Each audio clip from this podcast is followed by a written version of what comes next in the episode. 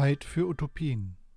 Verflochtene Wirklichkeit zur Sakramentalität der Konfessionsfreien im Osten Deutschlands von Thomas Pogoda. Christenmenschen im Osten Deutschlands sind in vielen Teilen eine Minderheit. Hier gehören weniger als 20 Prozent einer christlichen Konfession an.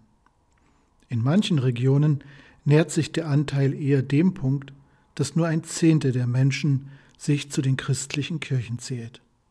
Die Mehrheitsgesellschaft ist davon gekennzeichnet, dass Menschen keiner Konfession oder keiner Religion angehören. Sie sind konfessionsfrei. Für die christlichen Kirchen kommt zu diesem Status quo hinzu, dass sie sich perspektivisch nochmals deutlicher verkleinern werden. Geburtenstarke Jahrgänge, die in den klassischen Gemeinden häufig das Rückgrat bilden, altern und werden in einigen Jahrzehnten nicht mehr da sein.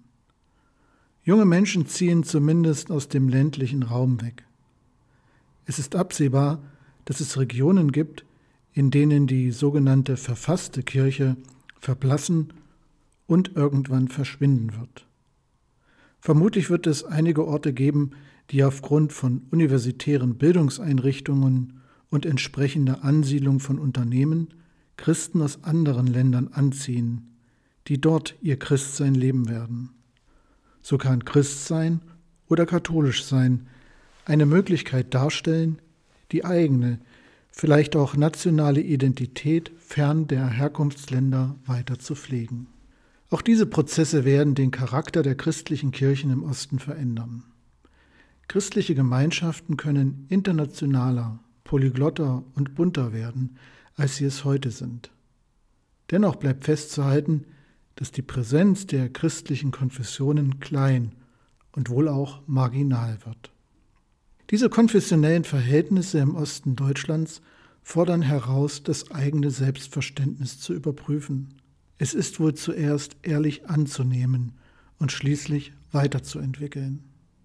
Was bedeuten diese Verhältnisse für eine Selbstbezeichnung der katholischen Kirche, wie sie das Zweite Vatikanische Konzil gleich zu Beginn seiner ersten Kirchenkonstitution Lumen Gentium ausdrückt. Gleichsam das Sakrament zu sein, das heißt Zeichen und Werkzeug für die innigste Vereinigung mit Gott wie für die Einheit der ganzen Menschheit. Wie ist es denkbar, dass eine Kirche in diesen realen Verhältnissen alle Menschen durch die Herrlichkeit Christi, des Lichtes der Völker, die auf dem Antlitz der Erde widerscheint, erleuchtet, indem sie das Evangelium allen Geschöpfen verkündet. Was bedeutet es, wenn die sogenannte verfasste Kirche als Reflexionsfläche verschwindet? Um hier noch tiefer zu fragen, wie kann die Sendung dieser marginalen Kirche unter ihren realen Bedingungen gelebt werden? Kann sie es überhaupt noch? Die letzte Frage möchte ich ausdrücklich bejahen. Gleichzeitig wird ein Dasein der Christen unter der Mehrheit der Konfessionsfreien die Vollzugs- und Ausdrucksformen dieser Sendung verändern. Eine Klärung dieses Wandes war schon immer eine Herausforderung der katholischen Kirche im Osten Deutschlands, die sich dieser Minderheitenerfahrung zunehmend stellen musste. Zugleich trug sie die ererbte Erfahrung der vertriebenen Christenmenschen aus den volkskirchlich geprägten Regionen wie zum Beispiel Schlesien und dem Sudetenland in sich. In der Dresdner Pastoralsynode von 1973 bis 1975 wurde das Selbstverständnis mit den Begriffen Diaspora und Stellvertretung beschrieben, die durchaus als Chance der kleinen Herde verstanden wurde. Schon vor 50 Jahren wollte diese sich auch nach Flucht und Vertreibung in der Diaspora wiederfindende Kirche in einer Beziehung mit ihrem konfessionsfreien Umfeld stehen und formulierte in der Synode, die Diaspora-Situation fördert Einheit und Zusammenhalt der Menschen, doch werden die Gemeinden ihrer Situation erst dann gerecht, wenn sie sich nicht abschließen, sondern im Austausch mit anderen stehen, mit ihnen Mensch und für sie Christ sind. Mit dieser genauso starken wie ambitionierten Aussage ist ein Anspruch formuliert, der sich für eine christliche Gemeinschaft in der Minderheit oder auf dem Weg in die Minderheit auch anderorts in Deutschland heute stellt. Die Ausdrucksformen werden sich also um die Sendung Gottes Willen wandeln. Aus einer eher auf Koexistenz angelegten Präsenz sollte eine Kooperation der Konfessionellen und der Konfessionsfreien werden. Den Ausdruck und den Vollzug der christlichen Sendung werden die Kooperationspartner gemeinsam gestalten und prägen. Das ist für ein Traditionsunternehmen wie die katholische Kirche herausfordernd. Ekklesiologisch nochmals zugespitzt, die Konfessionsfreien nehmen teil an der Sakramentalität der Kirche. Wenn der Bereich der sogenannten verfassten Kirche verlassen wird und Tätigkeitsfelder in den Blick kommen, die genauso für das christliche Kerngeschäft stehen wie die Gemeinden mit ihrem sich besonders in den liturgischen Vorzügen verdichtenden Leben, wird sichtbar, die Menschenbildung geschieht in christlichen Schulen und der Dienst am nächsten in den sozialen Einrichtungen, etwa der Caritas. Schule und Caritas sind Orte von Kirche, an denen sich sehr deutlich eine christliche Sicht auf Mensch, Welt und Gott in konkreten Handlungen operationalisiert. Um nun dabei ganz ehrlich zu sein, Schule und Einrichtungen der Caritas sind jene Orte, an denen Kirche auch in einer säkular geprägten Gesellschaft Glaubwürdigkeit, also eine Kongruenz von eigenem Anspruch, tatsächlichem Vollzug und der Wahrnehmung Dritter genießt. Sowie die Grundthemen christlichen Zeugnisses zur Ausrichtung einer katholischen Schule oder einer Caritas-Einrichtung gehören, so prägen auch die konfessionellen Gegebenheiten im Osten Deutschlands diese Einrichtungen. Ein großer Teil oder die Mehrheit der Mitarbeitenden gehört zu den konfessionsfreien Mitmenschen. Dass eine christliche Einrichtung in einer Mehrheit von christlichen Mitarbeitern getragen wird, ist schlicht unrealistisch, weil die konfessionellen Realitäten im Osten Deutschlands andere sind. So gehören etwa 32 Prozent der Lehrkräfte in der Edith Stein Schulstiftung im Bistum Magdeburg keiner Konfession an. Von den Mitarbeitenden im Bereich der Caritas im Bistum Magdeburg sind es 70 Prozent. Theologisch formuliert, die konfessionsfreien Geschwister arbeiten an der Verwirklichung des Reiches Gottes mit.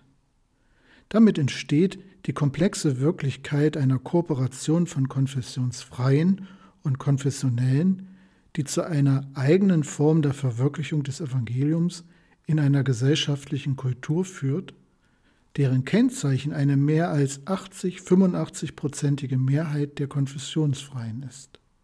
Um es klar zu sagen, dieser Zustand ist keine Verfallsform des konfessionell verstandenen Katholischen, sondern eine tiefgreifende Transformation des Christlichen, die zu einer den Realitäten angemessenen Inkulturation führt. Eine große Herausforderung ist es, die kirchlichen Realitäten unter den Bedingungen der Säkularisierung nicht in Ableitung von oder im Vergleich mit volkskirchlich geprägten Wirklichkeiten zu sehen.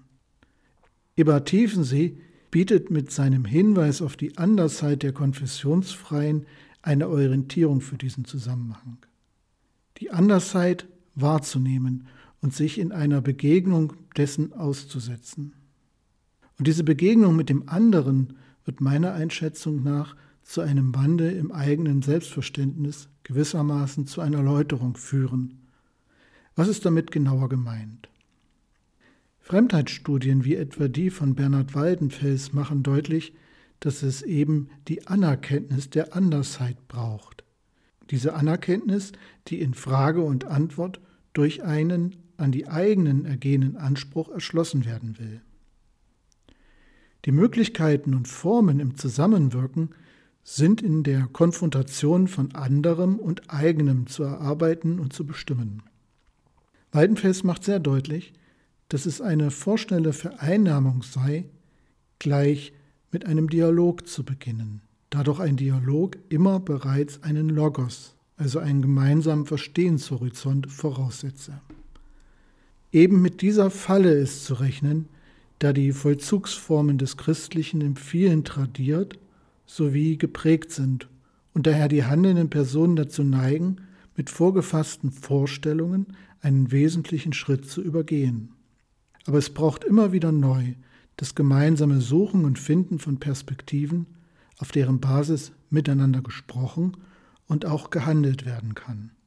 Eigene wie andere haben dabei einen Anteil. In den Vollzugsformen des Christlichen werden eigene wie andere, die Konfessionellen genauso wie die Konfessionsfreien, gemeinsam eine Gestaltung übernehmen, da die Begegnungen von eigenem und anderen Prozesse in Gang setzen, die das eigene in eine Entwicklung und ein Lernen hineinführen. Bei den eigenen wie den anderen werden sich Einstellungen zeigen, die aus der Konfrontation heraus erwachsen. Das eigene wird dabei durch den Anspruch des anderen in den Fragen, die sich ausgesprochen und unausgesprochen stellen und eine Antwort provozieren, herausgefordert, geprägt und auch geformt, in aller Wechselseitigkeit. Das der eigenen und das der anderen wird zusammen auftreten. Weidenfels bezeichnet dies mit Verflechtung und kleidet es in ein schönes Bild. So sagt er, Verflechtung bedeutet weder Verschmelzung im Sinne einer Nichtunterschiedenheit noch Trennung im Sinne einer Wohlunterschiedenheit, sondern eine Form der Abhebung im gemeinsamen Feld, eine gleichzeitige Deckung und Nichtdeckung, wie bei den verschlungenen Bändern der Geflechte, die man an manchen Säulenkapitellen romanischer Kirchen finden kann. Wer das Geflecht entflechten wollte, würde das Muster zerstören. Eine Synthese ist ebenso wenig in Sicht wie bei der Zweiheit von Gestalt und Grund. Soweit Waldenfels. Damit wird das Phänomen einer Verbindung beschrieben, die auch für die Interaktionen und Kooperationen anzunehmen ist, wenn konfessionelle und konfessionsfreie sich in den genannten Tätigkeitsfeldern gemeinsam engagieren. Eine besondere Bedeutung erhält dies, wenn es sich um Ausdrucks- und Vollzugsformen handelt, in denen christliche Gemeinschaft ihre Sendung lebt, in denen Kirche sich als Sakrament zeigt, das heißt Zeichen und Werkzeug für die innigste Vereinigung mit Gott wie für die Einheit der ganzen Menschheit. Nochmals Lumen Gentium. Aufgrund der Verflechtung, deren Art und Intensität wegen der Eigenart der Verbindung in vielen wo im Dunkeln bleiben muss, wird deutlich, dass konfessionelle und konfessionsfreie an diesem Sakramentsein und der sakramentalen Wirksamkeit teilnehmen. Illustrierend gesprochen. Das pflegerische Handeln eines konfessionsfreien Mitarbeitenden einer Caritas-Sozialstation ist genauso ein sakramentaler Ausdruck des entgegenkommenden Heilsdienstes Gottes wie das pflegerische Handeln eines zutiefst gläubigen konfessionellen Mitarbeitenden. Beide wirken am gleichen Ausdruck der Liebe Gottes mit. Ihr jeweils eigenes Handeln ist mit dem Handeln des anderen organisch verflochten, so sehr, dass es nicht sinnvoll wäre, es zu entflechten. In einem gemeinsamen Feld hebt sich die Wirksamkeit des pflegerischen heilstiftenden Handeln ab. Damit wird zugleich deutlich, dass die sakramentale Qualität nicht etwa Exklusives der konfessionellen eigenen ist, sondern auch bei den konfessionsfreien anderen vorzufinden ist. Es ist die gleiche Gabe, die Gott verliehen hat. Vergleiche Apostelgeschichte. Diese Bestimmung weitet die Perspektive dafür, was Ausdruck und Handlungsort eines Hervortretens des Reiches Gottes ist. Diese Bestimmung rechnet damit, dass dieses Hervortreten auch außerhalb der gewohnten, in Vergangenheit und Gegenwart oft auch exklusiv verstandenen Verwirklichungsformen geschehen kann. Und es lässt die Frage nach der Wirksamkeit einer sich marginal darstellenden Gemeinschaft von Christenmenschen in einem neuen Licht erscheinen. Da doch die Wirksamkeit und die Partner dieser Wirksamkeit sich über das Gewohnte hinaus entgrenzen. Dabei sollte bewusst sein, dass die Verwirklichungsformen oder besser das Wissen und die Bedeutung darum im Verborgenen sind. In jedem Fall aber wird deutlich, dass der christliche Gedanke vom Reich Gottes, wie er ein zentraler Topos der Verkündigung Jesu selbst ist, größer ist als das sich darstellende Christentum. Zwar wissen wir darum, doch wird dies auch handlungsleitend? Vielmehr könnte die Marginalisierung der konfessionellen Christenmenschen, wie diese sich im Osten Deutschlands sehr deutlich zeigt, ein Impuls für die Kirche im Osten, aber eigentlich auch für die Kirche in anderen Teilen Deutschlands sein. Ein Impuls weniger auf die Kraft der eigenen Sozialform als auf die Kooperation mit ihrem säkularen Umfeld zu vertrauen. Könnte es einer Kirche helfen, als Schriftgelehrte Jüngerin des Reiches Gottes zu werden? Vergleiche Matthäus 13. Sicher bewegen wir uns auf einem schmalen Grat, ausgesetzt der Gefahr, die anderen, gemeint sind die Konfessionsfreien, in einem eigenen Interesse zu vereinnahmen. Wird also den anderen ein eigener Logos vorgegeben? Leitbilder und Selbstverständnis christlicher Einrichtungen geben dabei aus der eigenen christlichen Tradition heraus manches vor. Doch wie steht es dabei mit dem eigenen der anderen? Wie kann sich dies mit dem christlichen eigenen verflechten? Darf es das? Gestatten wir als Christenmenschen dies? Ich denke, dass dies Not tut. Im Anliegen des Evangeliums des Reiches Gottes. Rechnet doch dieses Evangelium auch mit uneindeutigem Wachstum und mit einem Abwarten bis aufs Ende hin. Und wenn sich das Heil der Menschen in all seinen leiblichen, geistigen und seelischen Dimensionen zeitigt, dann verwirklicht sich dieses Reich Gottes einmal mehr. Ein solches Verständnis hat jedoch ernsthafte Konsequenzen. Dies gilt gerade dann, wenn Einrichtungen unter den oben beschriebenen konfessionellen Bedingungen arbeiten. Vieles in der Vergangenheit als Vorgabe anerkanntes, weil innerhalb der christlichen Gruppe mehr oder weniger gut tradiertes, wird mit den konfessionsfreien anderen einem Diskurs unterworfen werden. Es ist dabei die Begegnung der eigenen und der anderen in Frage und Antwort, im Anspruch, der an die Diskutierenden wechselseitig ergeht. Dies ermöglicht ein freies Entscheiden für und ein Mittragen von dem, was eine Einrichtung mit ihrem Auftrag, sei es als Bildungs-, sei es als Pflegeeinrichtung usw., so ausmacht. Im Diskurs braucht es die Entwicklung einer gemeinsamen sprachlichen Basis, um überhaupt verständlich miteinander umgehen zu können. Dabei ist nicht zu unterschätzen, dass die Unterschiedlichkeit im Verständnis größer sein könnte als ursprünglich, wahrscheinlich in einer christlichen Blase, gedacht. Da die eigenen tradierten Formeln wohl deutlich an die Grenzen geraten, wird der Anspruch an die christlich eigenen eher größer als kleiner. Äußerlichkeiten der Glaubenspraxis helfen dabei nur begrenzt weiter. Es braucht eine Verbindung mit den inneren Wirklichkeiten.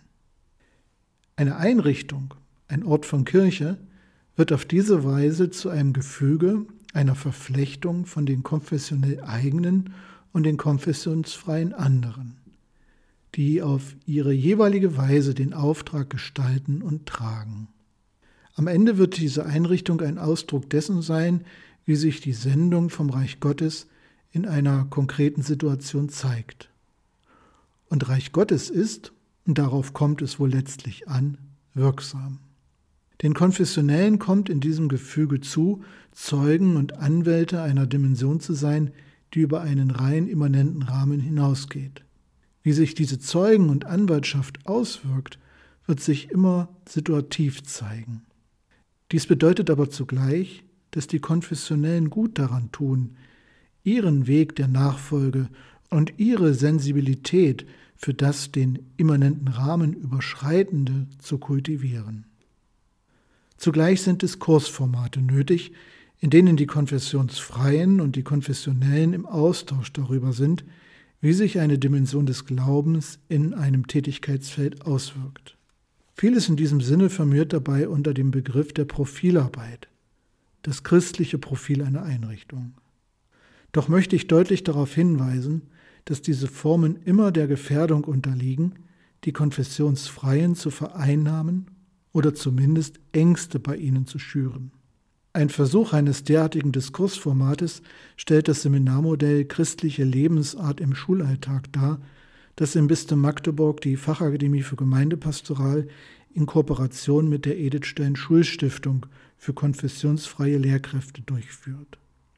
Dieses Seminar weiß sich einer Praxis der Ökumene der dritten Art, also einer Ökumene mit den Konfessionsfreien, verpflichtet und versucht dabei drei Prinzipien zu folgen.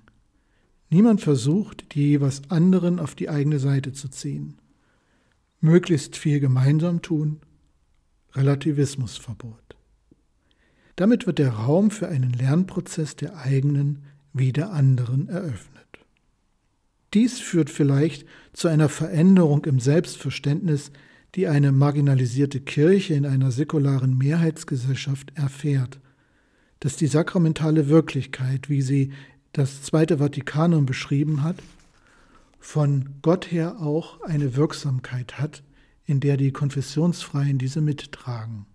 Christen sollten sich nicht in das Zentrum der Aufmerksamkeit stellen, sondern das verborgene, sich immer neu zeigende Wachsen des Reiches Gottes auch bei den anderen anerkennen. So gesehen braucht ein Bedeutungsverlust der Institution Kirche, den wir gerade erleben, keine Angst bereiten. Ist es nicht vielmehr einfach ein Schritt weiter?